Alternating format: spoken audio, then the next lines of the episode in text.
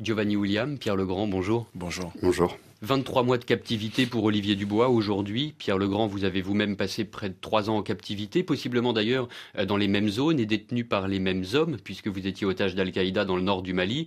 Après deux ans de captivité, vous étiez comment, vous? J'étais fatigué. J'avais un peu l'impression d'être euh, abandonné.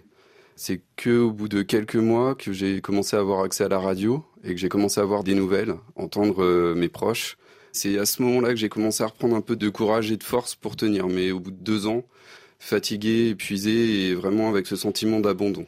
Des conseils à adresser euh, à Olivier Dubois justement pour l'aider à tenir jusqu'à sa libération, très prochaine on l'espère des conseils peu. Je pense qu'au bout de deux ans, il, a réussi à comprendre. C'est apprendre, observer, faire attention à sa santé, trouver des activités, voir avec ses ravisseurs, pouvoir aller couper du bois, se faire son thé soi-même.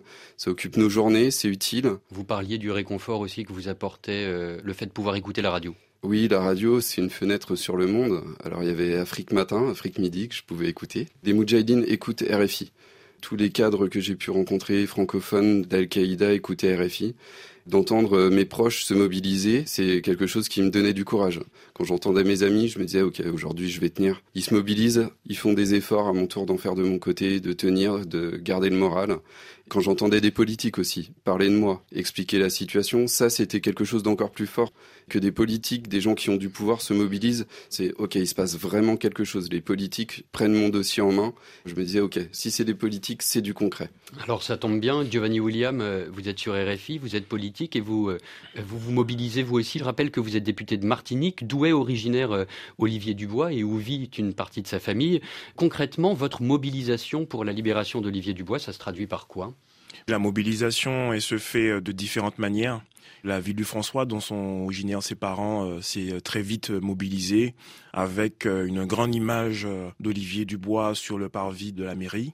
Ensuite, après avoir rencontré sa famille, j'ai décidé avec eux de soutenir la mobilisation en donnant ces petits bracelets qu'on ne peut pas voir euh, là, mais que vous, vous voyez, ces petits bracelets, je n'oublie pas Olivier Dubois, qu'on transmet à l'ensemble des députés aux membres du gouvernement. Donc oui, la mobilisation est là avec les hashtags Free Olivier Dubois.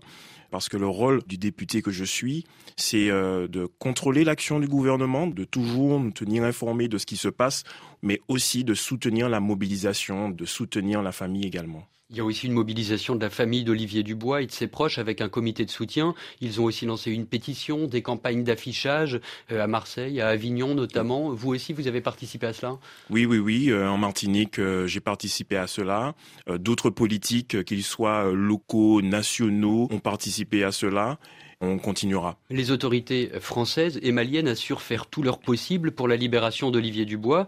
Elles en disent peu, la confidentialité est forcément la règle hein, dans ce genre de situation, mais en font-elles assez selon vous? On ne fait jamais assez. Vous l'avez euh, rappelé euh, à juste titre, la confidentialité, euh, c'est quelque chose qui est nécessaire. Mais en tout cas, en ma qualité de député, je me dois de toujours interpeller le gouvernement, de toujours les mettre en alerte. Qu'est-ce que vous demandez aujourd'hui au gouvernement? Bien d'aller toujours plus loin dans la négociation, d'aller toujours plus loin pour que Olivier Dubois soit libéré le plus rapidement possible. Pierre Legrand, je le redis hein, pour ceux qui nous rejoignent, vous avez euh, vous-même été euh, otage dans le nord du Mali entre 2010 et 2013.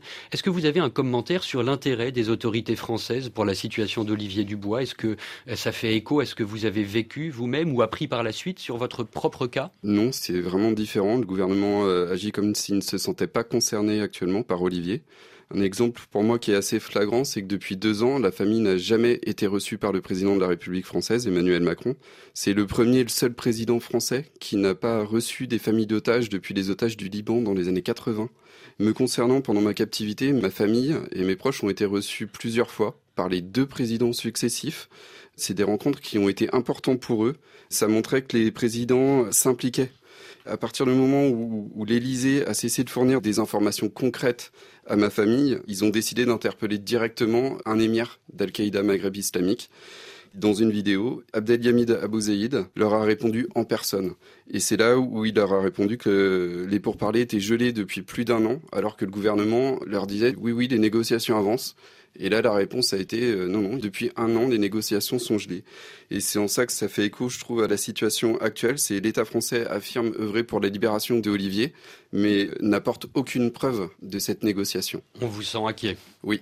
Pierre Legrand, Giovanni William, merci.